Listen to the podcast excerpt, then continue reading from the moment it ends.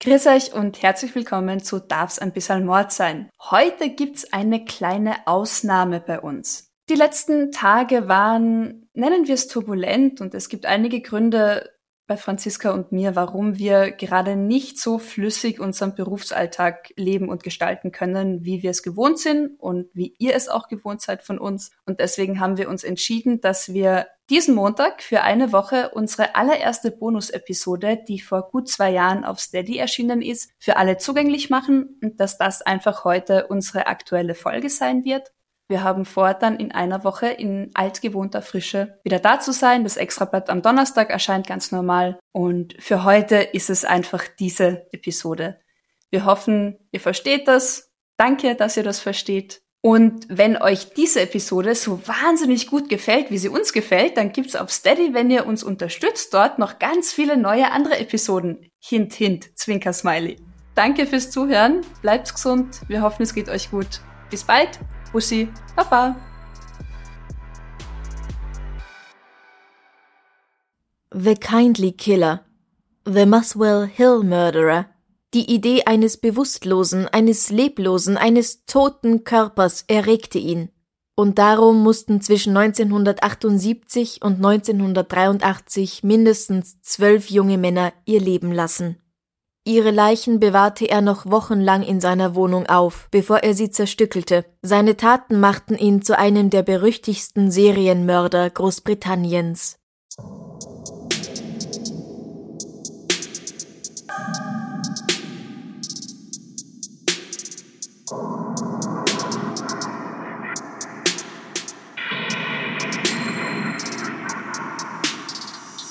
Servus. Christi. Herzlich willkommen bei Darf's, Darf's ein bisschen Mord sein? Dein Podcast zum Thema wahre Verbrechen. Mein Name ist Franziska Singer und heute bei mir ist Julia, Julia Stipsitz. Dennis Andrew Nielsen wird am 23. November 1945 in Fraserburgh im Nordosten Schottlands in der Gegend von Aberdeen geboren. Fraserburgh ist im Zweiten Weltkrieg ein wichtiger Stützpunkt des norwegischen Widerstandes gegen die Nazis. Es liegt Norwegen relativ nahe, deswegen sind viele Widerstandskämpfer aus den skandinavischen Ländern dorthin gekommen. Dennis ist das zweite von drei Kindern von Elizabeth White und Olaf Moxheim, der den Namen Nielsen angenommen hatte. Sein Vater Olaf kämpft im norwegischen Widerstand gegen die Nazis und hat nicht viel Interesse am Familienleben. Bald nach der Geburt des dritten Kindes lassen sich die beiden wieder scheiden. Dennis verbringt viel Zeit mit seinem Großvater Andrew White, einem Fischer.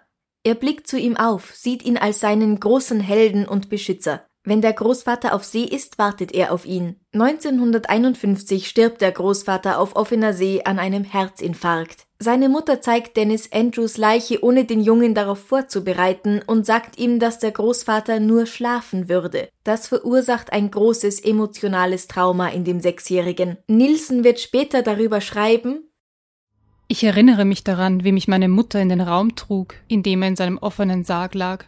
Es sah so aus, als ob er schliefe, mit seiner John Lennon-Brille und skurrilerweise ganz in weiß gekleidet. Seine bloßen Füße standen unten raus. Die wettergegerbte Haut seines Gesichts sah so aus, als ob er mal wieder eine Rasur bräuchte. Ich wusste nicht, was ich denken oder sagen sollte. Gleich darauf wurde ich wieder in das andere Zimmer geschickt, um schlafen zu gehen. Er lag da in diesem Raum, in dem ich geboren wurde, in dem ich schlief und in dem ich wohnte. Danach verschwand er aus meinem Leben. Der Grund seines Verschwindens war mir nicht ganz klar. Mir wurde gesagt, dass er im Himmel sei, aber ich wusste nicht, wo das ist. Mir war aber klar, dass er sechs Fuß unter der Erde in einer Kiste eingesperrt lag. Ich fürchtete mich, denn wenn jemand, der so groß und stark war wie er, sterben konnte, dann konnte das auch leicht mir passieren. Das schockierte mich. Die Erwachsenen sagten, dass mein Großvater an einem besseren Ort war, und das erschreckte mich fürchterlich, dass sie damit wohl meinten, dass das, was ihm passiert war, und die Tatsache, dass er unter der Erde verschüttet lag, eine gute Sache sei. Als er an diesem Tag in seiner Kiste lag, verstand ich nicht, warum er mich ignorierte und hatte das Gefühl, er hätte mich im Stich gelassen. Ich hoffte, dass er mich später, wenn er sich wieder besser fühlte, besuchen würde. Als Dennis acht Jahre alt ist, spielt er wie so oft allein am Meer und wird von einer Welle erfasst. Er droht zu ertrinken, aber ein anderer Junge rettet ihn. An einer Stelle habe ich gelesen, dass der Junge ihn auszieht und auf seinen Körper wichst, als Dennis noch bewusstlos ist, aber wie er das so genau wissen will, wenn er erst acht Jahre alt ist und von Masturbation eigentlich keine Ahnung haben sollte, weiß ich nicht. Es wird übrigens durchaus auch spekuliert, dass sein Großvater sich an ihm vergangen hat. Dann wüsste er, was eine klebrige weiße Flüssigkeit auf seinem Bauch zu bedeuten hat. Es ist aber auch durchaus wahrscheinlich, dass diese Begebenheit nur aus Nilsens Fantasie stammt, dass er sich das rückblickend so einbildet in dem Versuch zu erklären, wie er zu dem wurde, was er ist. Zwei Jahre später heiratet seine Mutter einen neuen Mann und bekommt mit ihm vier weitere Kinder. Sie hat keine Zeit mehr für Dennis und seine beiden direkten Geschwister. Er wird zu einem ruhigen Einzelgänger. Anders als viele Serienmörder quält er niemals kleine Tiere oder andere Kinder. Im Gegenteil, Gewalt kann er nicht ausstehen. Er merkt langsam, dass er sich nicht sonderlich für Mädchen interessiert, sondern mehr für andere Buben. Trotzdem, oder vielleicht gerade um das auf den Prüfstand zu stellen, begrapscht er erst seine Schwester und danach seinen schlafenden Bruder. Das ist ein seltsamer Test, aber gut. 1961, mit nur 16 Jahren, tritt er der britischen Armee bei. In den ersten drei Jahren ist er in Aldershot stationiert, einer Stadt etwa 50 Kilometer südwestlich von London. Dort macht er seine Ausbildung zum Armeekoch und lernt auch, wie man Tiere schlachtet. Aufgrund seiner Homosexualität, die in den 60ern noch strafbar ist, hält er sich von seinen Kameraden eher fern. 1963 wird er in Osnabrück stationiert, später in Norwegen und schließlich in Aden, heutiges Südjemen. Schon in Deutschland beginnt Dennis vermehrt sich zu betrinken und seine sexuellen Fantasien entwickeln sich stark in eine gewisse Richtung. Beim Sex soll entweder er oder die andere Person bewusstlos sein. So gibt er zum Beispiel mehrmals vor, stockbesoffen mit leicht heruntergelassener Hose einzuschlafen, in der Hoffnung, dass sich jemand an seinem Körper vergehen wird. Etwas anderes, das er gern macht, ist, dass er sich so vor einen Spiegel legt, dass er seinen eigenen Kopf nicht mehr sehen kann. Der Anblick dieses bewusstlosen Körpers erregt ihn so, dass er dazu masturbiert. In seiner Fantasie wechselt er zwischen dem aktiven und dem passiven Part hin und her. Eine weitere Fantasie sieht folgendermaßen aus. Ein schlanker junger Soldat, der vor kurzem im Kampf gestorben ist, wird von einem gesichtslosen, schmutzigen, grauhaarigen alten Mann gewaschen, bevor der Mann mit der Leiche verkehrt. Auch das würde wieder die Theorie, dass sich sein Großvater an dem jungen Burschen vergangen hat, eventuell untermauern. Während seiner Zeit in Aden sieht er einige seiner Kollegen in Überraschungsangriffen sterben, da sieht er also genug Leichen, aber die törnen ihn nicht so sehr an, weil sie nicht sauber genug sind aber es hilft ganz bestimmt bei seinen Fantasien. Das wollte ich vorhin fragen, weil es ist ein Unterschied, ob jemand bewusstlos ist oder ob jemand tot ist, oder? Das ist doch eine andere Fantasie. Er träumt davon, dass die bewusstlos sind. Die könnten theoretisch jederzeit wieder aufwachen. Er macht keinen großen Unterschied zwischen tot und bewusstlos. Okay, aber in der Fantasie mit dem Soldaten wäscht ja auch ein quasi alter Mann den Soldaten. Da hat ja nicht er mhm. direkt. Verkehr mit dem Toten, oder? Der stellt sich das ja vor, wie der Alte mhm. den mhm. Toten wäscht, den toten genau, Soldaten. Genau, in dem Fall ist er dann eher der tote Soldat. Aber er ist auch mal der alte Mann, der mit dem toten Soldaten ähm, verkehrt. Okay, also bewusstlos oder tot, aber Hauptsache nicht dreckig. Nielsen wird noch an mehreren Orten stationiert und hat in Berlin das erste Mal Verkehr mit einer weiblichen Prostituierten. Überschätzt und deprimierend nennt er diese Erfahrung. Also war nicht gut. War nicht gut. War nicht ja, gut. Außerdem hat sie sich wahrscheinlich auch nicht totgestellt. Wie konnte sie nur? zu lebendig, die gute, okay. zu lebendig, zu wenig Mann. Mhm. 1972 beendet er seinen Militärdienst. An einer anderen Stelle heißt es, er wird rausgeschmissen, weil er einfach ein bisschen zu seltsam ist für die Armee. Bei einem Besuch bei seiner sehr katholischen Familie wird er von seinem Bruder Olaf Jr. gegenüber ihrer Mutter als homosexuell geoutet. Von da an unterhält er nur noch sporadischen Briefkontakt zu seiner Familie.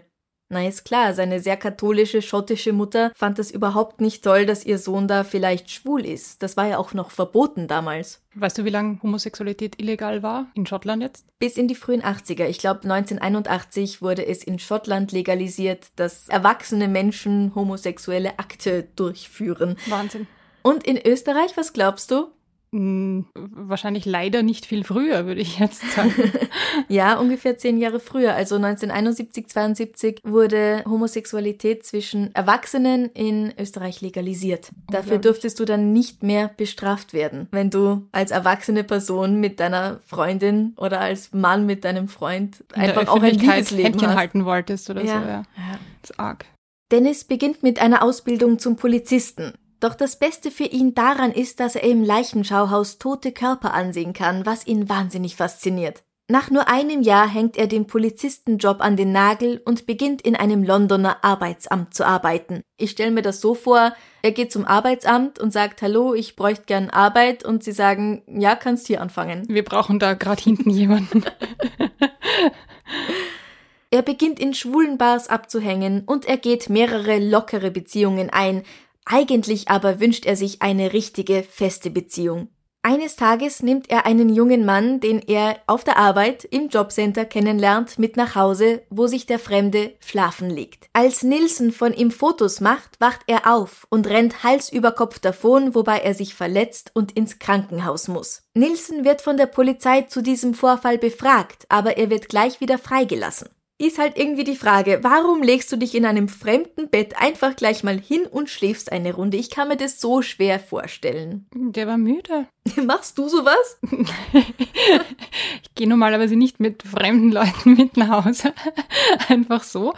Aber wenn, ich weiß nicht, wenn die sich vorher gut verstanden haben und Ich gehe eher davon aus, dass er mit ihm nach Hause gegangen ist. Er hat eingewilligt, dass Dennis Nielsen von ihm Fotos machen lässt. Aber dann hat er es währenddessen doch irgendwie mit der Angst bekommen. Mhm. Es ist ihm zu gruselig geworden, was der vielleicht von ihm wollte. Ja, stell dich mal tot oder sowas. Und ist dann deswegen weggelaufen. Aber natürlich hat er so eine, in Anführungsstrichen, homosexuelle Handlung damals einfach nicht zugeben können. Sonst wäre er ja vielleicht auch noch eingesperrt worden. aber hätte dann nicht dafür sorgen müssen, dass die Fotos entweder zerstört werden oder mit ihm mit aus der Wohnung laufen. Die Sache wurde einfach nicht weiter untersucht. Okay.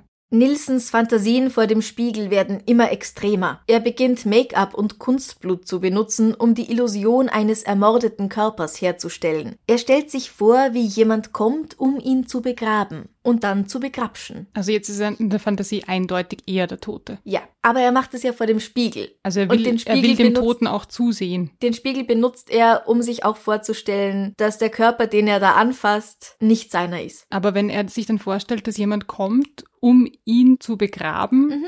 das sagt mir, dass er sich vorstellt, dass er der Tote ist in dem Fall. Ja, er mag beides. Er mag immer noch beides. 1975 bezieht er mit einem 18-Jährigen namens David Galligan eine Wohnung mit Garten in der Melrose Avenue in London. Galligan leugnet jegliche sexuelle Aktivität zwischen den beiden, aber Nielsen bezeichnet ihn als seinen ersten Freund. Sein Kosename für ihn ist Twinkle. Die beiden haben zusammen einen Hund namens Bleep, ein Border Collie Mix, und eine Katze, deren Name mir leider nicht bekannt ist. Nach zwei Jahren zieht Gallican wieder aus, weil die beiden es nicht mehr miteinander aushalten. Nielsen greift nun noch öfter zur Flasche als ohnehin vorher schon und er geht wieder einige kurzlebige Beziehungen ein. Insgesamt zieht er sich sehr zurück. Am 30. Dezember 1978, Dennis Nielsen ist nun 33 Jahre alt, nimmt er den 14-jährigen Stephen Holmes mit nach Hause. Die beiden trinken Alkohol und hören Musik und dann schlafen sie ein. Als Nielsen aufwacht, erregt ihn der Anblick des schlafenden Burschen, den er angeblich für mindestens 17 hält und nicht für 14, also nicht mehr für ein Kind. Der Gedanke, dass auch er ihn verlassen würde, sobald er aufwacht, macht ihn fertig. Er war zu Weihnachten schon alleine, den Jahreswechsel möchte er nicht auch einsam verbringen, und er denkt, du bleibst über Silvester bei mir, ob du willst oder nicht. Er hebt eine Krawatte vom Boden auf und beginnt den Jungen damit zu würgen. Als das nicht ausreicht, um ihn zu töten, ertränkt er ihn in einem Eimer Wasser. Schließlich trägt er ihn ins Badezimmer, um den Körper zu waschen. Danach trocknet er ihn sorgfältig ab und legt ihn wieder in sein Bett. In einer Quelle wird gesagt, dass er auf den Toten masturbiert, in einer anderen, dass er die Leiche weniger anziehend findet als gedacht und daher vorerst nichts unternimmt. Er weiß jetzt erst einmal nicht recht, was er mit ihm anfangen soll. Zerteilen mag er ihn nicht, also macht er sich etwas zu essen und sieht fern, bevor er dann beschließt, den Jungen unter den Bodenbrettern zu bestatten. In seiner Wohnung. Und das geht so einfach. Anscheinend. Ich legte ihn in sein neues Bett unter den Dielen. Eine Woche später fragte ich mich, ob der Zustand seines Körpers gleich geblieben war oder ob er begonnen hatte zu verwesen. Ich grub ihn wieder aus und zog den dreckverschmierten Jugendlichen auf den Boden rauf. Seine Haut war sehr schmutzig. Ich zog mich nackt aus, trug ihn in das Badezimmer und wusch ihn. Es waren praktisch keine Verfärbungen zu sehen. Seine Haut war sehr bleich. Seine Glieder schienen entspannter als zu dem Zeitpunkt, als ich ihn dort hinuntergelegt hatte.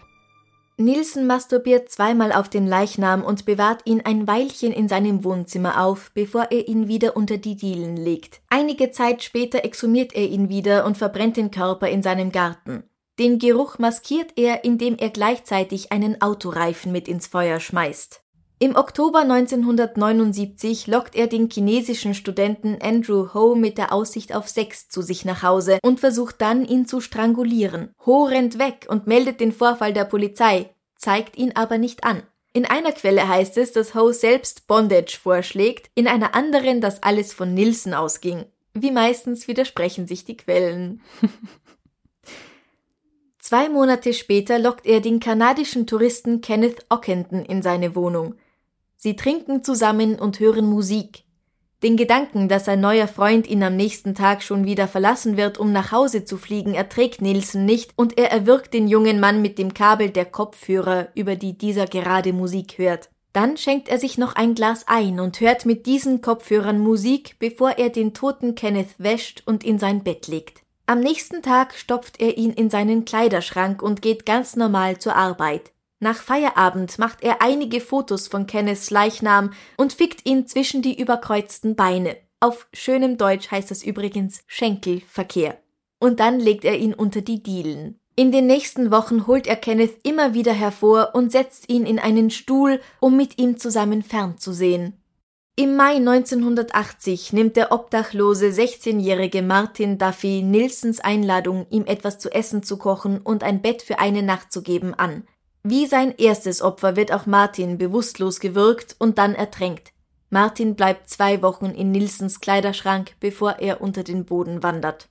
Einige Wochen später wacht Douglas Stewart nach einer durchzechten Nacht mit Nilsen teilweise gefesselt auf einem Sessel auf, gerade als Nilsen beginnt ihn zu strangulieren. Er schlägt Nilsen und ruft die Polizei, doch die Polizei geht wieder, weil sie die Angelegenheit nur für einen sogenannten Streit unter Schwulen hält. Stuart kümmert sich auch nicht weiter um eine Anzeige.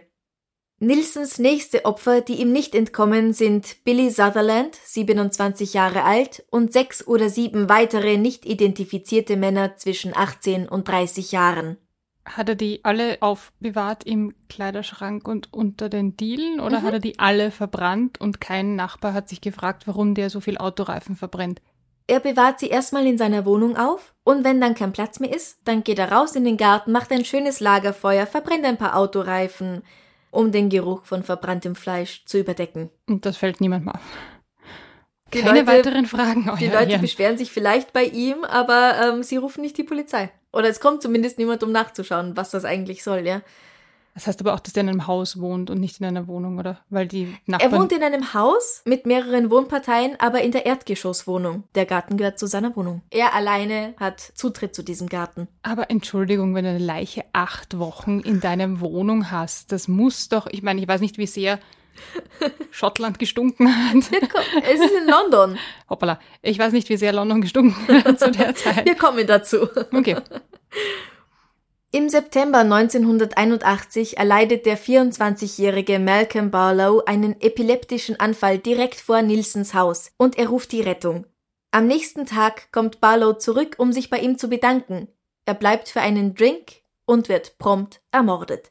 Nilsons Vorgehensweise ist immer die gleiche. Er nimmt einen jungen Mann mit zu sich nach Hause, oft nach der Sperrstunde aus einem Pub, wo sie sich kennengelernt haben, mit der Aussicht auf mehr Alkohol und eine Übernachtungsmöglichkeit. Dann stranguliert er ihn entweder bis er tot ist oder ertränkt ihn, wenn er nur bewusstlos wurde. Anschließend badet er den toten Körper, kleidet ihn wieder an und legt ihn in sein Bett. Einige der Leichname lässt Nielsen gut eine Woche lang bei sich im Bett liegen, um sie für sein sexuelles Vergnügen zu benutzen. Die Kontrolle über diese Männer zu haben gefällt ihm, und dass ein toter Körper nicht mehr reagieren kann, übt eine starke Faszination auf ihn aus.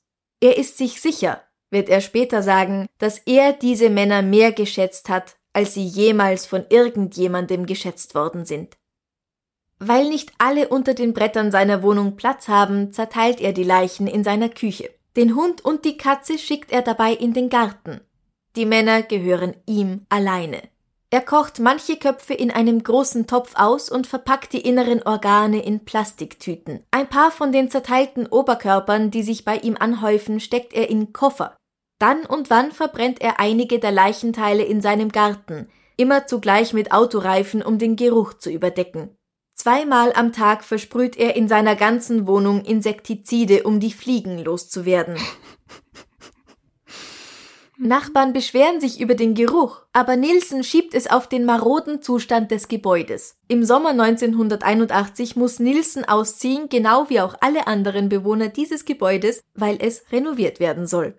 Erstmal blöd für ihn. Seine neue Wohnung in Cranley Gardens im Stadtteil Muswell Hills liegt nämlich im obersten Stock. Ihm steht jetzt kein Garten mehr zur Verfügung. Nielsen muss sich also etwas Neues überlegen, wenn er weiter morden will. Und das tut er. Sein nächstes Opfer, der 19-jährige Paul Nobbs, wacht nach einer durchzechten Nacht mit starken Kopfschmerzen und blutunterlaufenen Augen in Nilsens Wohnung auf. Er lässt sich im Spital untersuchen und findet heraus, dass er gewürgt worden war, aber er zeigt Nielsen nicht an. John Howlett ist 23 Jahre alt. Er kennt Nielsen auch aus dem Pub. Sie haben sich bereits vorher dort gut unterhalten. Eines Nachts begleitet John ihn nach Hause, um dort noch weiter zu trinken weil die Pubs machen einfach alle um 22 oder 23 Uhr zu. Also spätestens um 23 Uhr. Mhm. Alle spätestens 23 Uhr, ja. Das ist der Grund, warum sie nicht einfach die ganze Nacht im Pub sitzen und saufen können oder im Wirtshaus. Ja, ja. Weil auf es nicht auf den so wie Inseln hier. fängt man früher an zu trinken und ist dann früher betrunken und muss dann früher nach Hause gehen. Ja, genau. also John geht mit ihm nach Hause, um weiter zu trinken, nach Sperrstunde. Er legt sich in Dennis Bett schlafen und wird angegriffen. Er wehrt sich. Er versucht ebenfalls Nilsen zu würgen und er gewinnt den Kampf beinahe. Doch schließlich ertrinkt er, als er bewusstlos mit dem Kopf in der Badewanne liegt. Nilsen trägt noch tagelang die Kampfspuren an seinem eigenen Hals. Er zerteilt John in kleine Stücke, die er in der Toilette runterspült. Kopf, Hände und Füße neben anderen Teilen kocht er aus in seinem großen Topf. Die Knochen wirft er zum Teil in den Müll, einige größere kommen in den Kompost und andere legt er in einer Küchenschublade in Salz ein. Ich weiß, das ist eine Frage, die ich, glaube ich, mir nie überlegt habe zu stellen. Mhm. Aber wie lange brauchst du, bis du die Teile von einem Körper im Klo runtergespült hast? Das muss ja ewig dauern. Und du musst sehr oft auf die Spülung drücken. Du musst wahnsinnig auf die Spülung drücken. Es muss den Kasten jedes Mal wieder auffüllen. Das muss ja Tage dauern. Tja. Silvester 1981 geht Toshimitsu Osawa mit Nielsen nach Hause, aber er bekommt Angst und läuft weg, sobald Nielsen sich ihm mit einer Krawatte in den Händen nähert. Auch hier gibt es keine weiteren Untersuchungen. Das ist jetzt der vierte, der ihn nicht anzeigt, weil halt illegal und blöd, wenn es auf einen selber dann zurückfällt. Zu dieser Zeit ist Homosexualität nicht mehr illegal. In England wurde Homosexualität auch schon früher legalisiert als in Schottland. Also in Schottland, ja. Und wir sind jetzt Anfang der 80er. Aber die Polizei hat das wahrscheinlich einfach nicht besonders ernst genommen, weil ein Mann kann sich doch gegen einen anderen Mann wehren. Mhm. So ungefähr, denke Vor allem, ich wenn er quasi nur mit einer Krawatte daherkommt und sagt, uh, ist ja nicht schlimm. Mhm. Sein nächster nächtlicher Besucher ist Karl Stotter, 21. Nielsen wirkt ihn, aber Karl wacht auf. Daraufhin steckt Nielsen seinen Kopf in einen Eimer Wasser, wie er es immer tut, um ihn ertrinken zu lassen. Doch Karl wird nur ohnmächtig. Als er wieder erwacht, sitzt er in einem Sessel. Nielsen ist überrascht, dass er nicht tot ist und erzählt ihm eine wirre Geschichte, wie er sich im Schlafen im Reißverschluss des Schlafsacks so eingezwickt hätte, dass er beinahe erstickt wäre. Um ihn wiederzubeleben, hätte er ihn in kaltes Wasser getaucht. Er lässt Sotter nach Hause gehen und nichts passiert. Nilsens nächstes Opfer ist Graham Allen, 27 Jahre alt. Wie bei einigen anderen zuvor erinnert sich Nilsen nicht daran, ihn ermordet zu haben. Er kommt aus einer mörderischen Trance wieder zu sich und da sitzt eine Leiche in seinem Sessel. Allen bleibt drei Tage in der Badewanne, bevor Nilsen ihn zerteilt. Im Januar 1983 tötet Nilsen zum letzten Mal, und zwar den 20-jährigen Stephen Sinclair. Mit ihm verfährt er genau wie mit den beiden anderen in dieser neuen Wohnung. Er zerteilt ihn in kleine Stücke, kocht Teile seines Körpers in einem großen Topf aus, spült Teile von ihm in der Toilette herunter und legt andere Teile in einer Küchenschublade in Salz ein. Im Februar 1983 häufen sich die Beschwerden der Anwohner in Nilsens Haus. Der Installateur, der kommt, um sich ein Bild von der Lage zu machen, findet nicht nur einen furchtbaren Gestank vor, sondern auch eine fleischartige Substanz und mehrere Knochenstückchen im Abflussrohr des Hauses. Nilsen sagt ihm, dass er glaubt, es habe jemand Kentucky Fried Chicken runtergespült. Nachts geht er hin und räumt das Rohr selbst aus. Als der Installateur am nächsten Tag zurückkehrt, um den Abfluss zu reinigen, findet er ihn bereits gereinigt vor. Doch weiter oben im Rohr, in dem Rohr, das zu Nilsens Wohnung führt, findet er einige Stückchen Fleisch und Knochen. Er ruft die Polizei, die den Verdacht bestätigt, dass diese Teile menschlicher Herkunft sind und keinesfalls Kentucky Fried Chicken. Als Nilsen von der Arbeit nach Hause kommt, wartet die Polizei schon auf ihn. Sie verschafft sich Zugang zu seiner Wohnung, wo der Verwesungsgeruch sofort auffällt. Nielsen tut zuerst überrascht, nämlich wirklich sowas wie Was? Wie kann denn das sein? Er gibt aber bald zu, dass er noch weitere Leichenteile in seinem Schrank hat. Leichen im Keller, sagt man bei uns. Leichen im Keller, Leichen im Schrank. Aber auf Englisch heißt es ja Skeleton in the Closet. In the Closet, ja, stimmt. Bei der Durchsuchung seiner Wohnung finden die Polizisten mehrere Säcke mit menschlichen Überresten in verschiedenen Stadien der Verwesung. Als die Polizei ihn abführt, fragt ihn einer der Polizisten, ob die Überreste in seiner Wohnung zu einer oder zu zwei Personen gehören. Nielsen antwortet 15 oder 16 seit 1978. Das heißt, er hat ja aus der ersten Wohnung mitgesiedelt. Oder vielleicht hat er damit einfach gesagt, ich habe nicht nur ein oder zwei Leute umgebracht, sondern viel, viel mehr.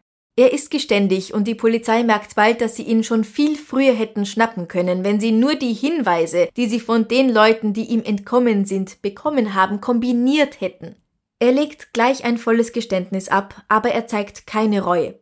Er hilft den Polizisten aus dem Gedächtnis, die Teile zusammenzufügen, die zusammengehören, und er erzählt alles von seiner ersten Wohnung und dem Garten. Er sagt auch, dass er ewig so weitergemacht hätte, wenn sie ihn nicht geschnappt hätten. Paul Nobbs, Douglas Stewart und Carl Stotter sagen vor Gericht gegen ihn aus. Ein Psychiater bescheinigt ihm eine Art narzisstische Persönlichkeitsstörung mit schizoiden Ausbrüchen, die er die meiste Zeit unter Kontrolle halten kann. Ein anderer meint, dass er nur sehr manipulativ sei. Abnormal, das schon, aber er habe keine Persönlichkeitsstörung. Nielsen wird 1983 in sechs Fällen des Mordes und zwei Fällen des versuchten Mordes angeklagt und zu lebenslanger Haft verurteilt. Das bedeutet in diesem Fall, dass er mindestens 25 Jahre lang in Haft bleiben muss. Sein erstes Opfer, der 14-Jährige, war übrigens bis 2006 nicht identifiziert. Nielsen erkennt ihn angeblich auf einem Foto von einem vermissten Jungen, das ihm die Polizei zeigt. Da eine Verurteilung in diesem Fall nichts zu seiner Haftstrafe beitragen würde und weil die Knochenfragmente aus seiner ersten Wohnung bereits vernichtet worden waren, wird Nielsen nicht des Mordes an dem 14 Jahre alten Stephen Dean Holmes angeklagt. Im Gefängnis schreibt er seine Memoiren History of a Drowning Boy, also die Geschichte eines ertrinkenden Jungen. Sie ist ganze 4000 Seiten stark. Diese Autobiografie ist aber unveröffentlicht obwohl er sie natürlich gerne veröffentlicht gesehen hätte, weil ein Gericht das verbietet. Und ganz ehrlich, es ist wahrscheinlich auch besser so. Niemand braucht das selbstherrliche oder selbstmitleidige Geschwafel von irgend so einem wahnsinnigen Typen. Und schon gar nicht auf 4000 Seiten, um Gottes 4000 Willen. 4000 Seiten. Dio mio, 4000 Seiten. Es gibt, habe ich gelesen, nur drei Kopien davon, die alle in Privatbesitz sind und sind nicht die, veröffentlicht werden. Sind die mit dürfen. Hand geschrieben? Mit der Schreibmaschine mit der Schreibmaschine, Gefängnis. Ja. Mhm. Boah, 4000 Seiten mit Hand, na. Naja, im Gefängnis hat viel Zeit, oder? Ja, das schon. Am 12. Mai 2018 stirbt Dennis Nilsson im Alter von 72 Jahren an den Folgen einer Lungenembolie im Hochsicherheitsgefängnis Full Sutton in Yorkshire. Und da war es dann endlich aus mit diesem Typen. Scheißfigur. Mhm, grausliche Geschichte. Danke fürs Erzählen. Ja. Also der Geruch. ja, der Geruch. Auch wenn du zweimal pro Tag. Der, entschuldige, der Fliegenspray, das ist ja wohl lächerlich zweimal am Tag. Ich weiß nicht, wie gut schließend diese Türen waren in dieser Wohnung. Das, das, ich kann mir nicht vorstellen, es muss wahnsinnig stinken. Es muss so wahnsinnig stinken, dass der ganze Flur danach riecht. Dass es danach riecht, wenn du in dieses Haus nur reinkommst. Ja, Drum, also ich kann mir wirklich gar nicht vorstellen, dass die Nachbarn nichts mitbekommen haben davon. Und Verwesung ist ein ziemlich eindeutiger Geruch. Auch wenn du es vorher noch nie gerochen hast. Es ist etwas, wo man sich schon fragt, hey, was könnte da passiert sein? Ich überlege gerade, ob ich Verwesung schon so gerochen habe. Ich glaube nicht. Also McFluff bekommt Barf. also ist, ja, Tierkadaver irgendwo, ja. ja das ja. ist rohes Fleisch und wenn man da nicht aufpasst im Sommer und mal den ja, Müll ja, irgendwie nicht rechtzeitig Huhn riecht grauslich. dann hm? schlechtes Hühnchen riecht grauslich. Das ja, also dann stinkt's schon ja, das ziemlich. Und das aber in einer Potenz. Mal, mal acht und in der Größe von einem erwachsenen Mann. Ja nicht lecker. Und das ist ja nicht zwei Tage in der Sonne stehen gelassen worden, sondern wochenlang. Und so, dass eben die Fliegen kommen, dass die Fliegen Larven reinlegen. Ja. Und daraus kommen wieder mehr Fliegen. Danke. Und ich danke. kann mir auch nicht vorstellen, dass die Fliegen sich nicht im Haus verteilt haben. Ich glaube, ich habe genug von der Beschreibung. es ist mal wieder unvorstellbar, wie die Nachbarn nichts davon merken können. In zwei Häusern gleich. Ja, das nämlich noch dazu, genau. Der ist ja umgezogen und ja. ich finde es auch nicht unwahrscheinlich, dass ein, ich sage jetzt krankes Hirn, dass das überhaupt begeht und teilweise gar nicht mitbekommt offensichtlich und dann aus, der, mhm. aus dem Rausch wieder aufwacht, dass der die glatt einpackt und mitnimmt. Das finde ich jetzt nicht unwahrscheinlich. Auch wenn jemand im Garten meines Wohnhauses oder auch nur des Hauses daneben mehrmals Autoreifen verbrennt, hole ich die Polizei. Das geht einfach nicht. Das stinkt. Das stinkt so unfassbar. Ja, oder vor allem, wenn es einmal macht oder von mir aus zweimal. Aber wie viele Autoreifen muss der Otto-Normalverbraucher jetzt monatlich verbrennen? Ja, oder überhaupt. Oder überhaupt natürlich. Aber ja, vielleicht war das in den 70er, 80er Jahren, hat man das noch mehr gemacht, hat man noch mehr selber seine Autoreifen und Kühlschränke entsorgt, wo man wollte. Ja, stimmt natürlich. Andere Zeiten, andere Sitten, verbrennen wir ein paar Leichen im Garten und schmeißen Autoreifen drauf. Ja, Vieles ist mal wieder ziemlich unverständlich. Ja. Du musst es im Kontext der Zeit sehen, Franziska.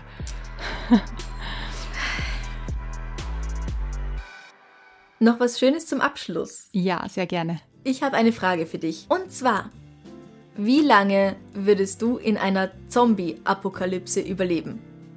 Uh, sehr lange. okay. Ja, ähm, ich würde wahnsinnig lange überlegen, überleben, weil ich mich einfach total gut auskenne mit Zombies. Und ich glaube, das ist eine Grundvoraussetzung, um zu überleben in der Zombie-Apokalypse, oder? Mhm. Ja. Wissen ist Macht. Wissen ist Macht. Was sind deine Special Skills, die du anwenden kannst gegen die Zombies? Ich kann Ihnen Shakespeare vorlesen. Und dann schlafen Sie ein. Und dann schlafen Sie ein. Nein, ich verstehe nicht, wie man einschläft bei Shakespeare. Ähm, was sind meine Special Skills? Du bist dir so sicher, dass du lange überleben kannst. Jetzt möchte ich wissen, warum. Weil ich gerade bei Walking Dead bei der vorletzten Staffel bin mhm. und natürlich bestens vorbereitet bin. Mhm. Nachdem ich, ich weiß nicht mal, wie viele Staffeln jetzt gesehen habe, sieben oder acht oder neun. Ja, so irgendwas. in der Größenordnung. Ähm, ich ich glaube, wenn ich dann zufällig ein Schwert finden würde, mhm. dann könnte ich das auf der Stelle verwenden. Ich wäre ja. einfach so, so skillful und so schnell damit. Oft genug gesehen und dann hat man Oft schon genug eine einfach vom Anschauen, also vom, vom Netflix schauen, da lernt man total viel. ich wäre super damit. Äh, und die Zombies, die bewegen sich total langsam in meiner Apokalypse. Ja, natürlich, es ist deine. Ja. Es ist meine Apokalypse. Also mhm. Also meine Zombies sind schnarcht langsam und ich bin mega schnell. Mhm. Und drum überlebe ich einfach. Das ist ein Schwert schwingend und Shakespeare rezitieren. rezitieren. ich glaube, die Zombies werden sich alle so fürchten. Was machst du, wenn The Walking Dead jetzt zur Tür reinkommen und sagen, Francesca? Also die reden ja nicht. Schau, meine Zombies können reden. Nein, manchmal können sie Brains sagen, oder? Brains. Ähm, ich würde gern behaupten, dass ich lange überleben kann, aber ich glaube nicht, weil wenn ich meine Skills in den Computerspielen mal anschaue. Also du hast es quasi praktisch schon getestet. Ich habe es quasi praktisch getestet. ähm, ich sterbe einfach in Computerspielen so leicht, so schnell auf der einfachsten Schwierigkeitsstufe. dass ich mir jetzt im echten Leben bei einer echten Zombie-Apokalypse ganz ehrlich nicht so große Chancen einräume. Ich habe einen Vorschlag für dich. Ja, Der wäre, du hältst dich einfach an mich. okay. Ja. Ähm, ich habe die, Ist denn schwer? ich hab die gesammelten Werke von Shakespeare auf Deutsch und auf Englisch. Damit schlagen wir mal um uns. ja. Oh, Paper Cuts. Papercut. Tut so weh, wenn du dich schneidest mit so einem Stück Paper. Papier. Ja. Vielleicht, wenn man das nur gut genug wirft, kann man einem Zombie damit den Kopf abtrennen. Fast grausam, ja. Ja, Guter weil Plan. in diesem Shakespeare auf Deutsch und auf Englisch sind sehr, sehr viele Seiten. Also ich glaube, zu zweit überleben wir die Apokalypse. Ich stelle mir gerade vor, wie wir, wie wir, wie in Shaun of the Dead, einfach mit Büchern, so wie die beiden mit Schallplatten nach den Zombies werfen. Und danach sperren wir uns im Pub ein. Schmeiß so mit Reklam um uns. Stirb, stirb. Mit Reklam. ja, jetzt Okay. habe ich keine Angst mehr. Aber welches von Shakespeares Werken könnte denn der allerbeste Zombie-Killer sein? Oh, ich weiß es. Ist ganz klar. Äh, Julius Caesar. Nicht mal Richard der Dritte oder Nein, sowas? Julius Caesar, äh, leiht mir euer Ohr. Und dann zerlegen sich die Zombies. Aber würdest du dann mit dem Reklam von Julius Caesar nach den Zombies werfen? Oder Na, zuerst würde ich es ihm vorlesen, damit Ja. sich das Zombie von alleine halb zerlegt. Und dann Ja. habe ich ja ein leichtes Spiel. Okay, das ist ein guter Plan. Ich glaube, ich muss mich wirklich an dich halten. Ja, total. Vielen Dank, dass du diese Spezial-Bonus-Steady-Episode mit mir aufgenommen hast. Ja, sehr, sehr gerne, Franziska. Es war mir ein Vergnügen. Mir auch.